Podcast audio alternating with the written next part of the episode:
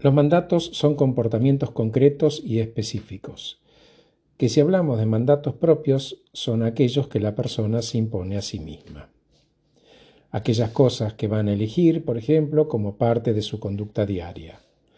Si dicen cada día voy a aprender algo nuevo y ponerlo en práctica para fortalecerme profesionalmente y tener mejores oportunidades, ese podría ser un mandato propio.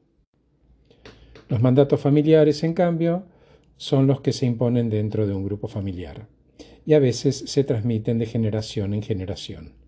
Están, por lo general, relacionadas a la educación, la religión, las relaciones interpersonales y las expectativas profesionales, entre otras.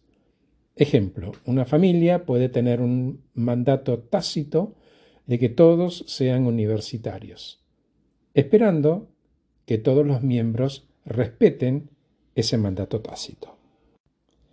En la interacción entre mandatos propios y familiares pueden surgir antagonismos.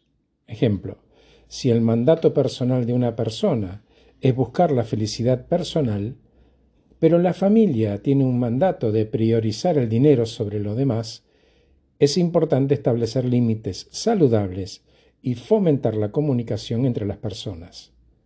Me refiero a la capacidad de aceptar posturas diversas, alejadas del fanatismo, reflexionar y aceptar que otros eligen vivir de otra manera. Gracias por escucharme. Acabo de regalarte este podcast titulado Los mandatos